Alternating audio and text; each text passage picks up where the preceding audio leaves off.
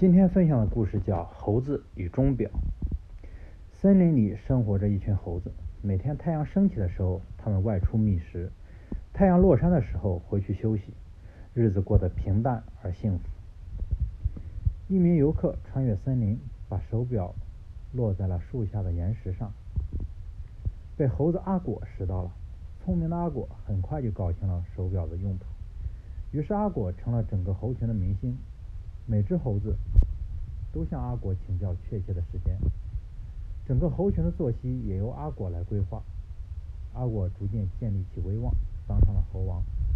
做了猴王的阿果认为手表给自己带来了好运，于是他每天在森林里巡查，希望能够拾到更多的表。功夫不负有心人，阿果又拥有了第二、第三块表，但阿果却有了新的麻烦。每只表的时间指示都不尽相同，哪一个才是确切的时间呢？阿果被这个问题难住了。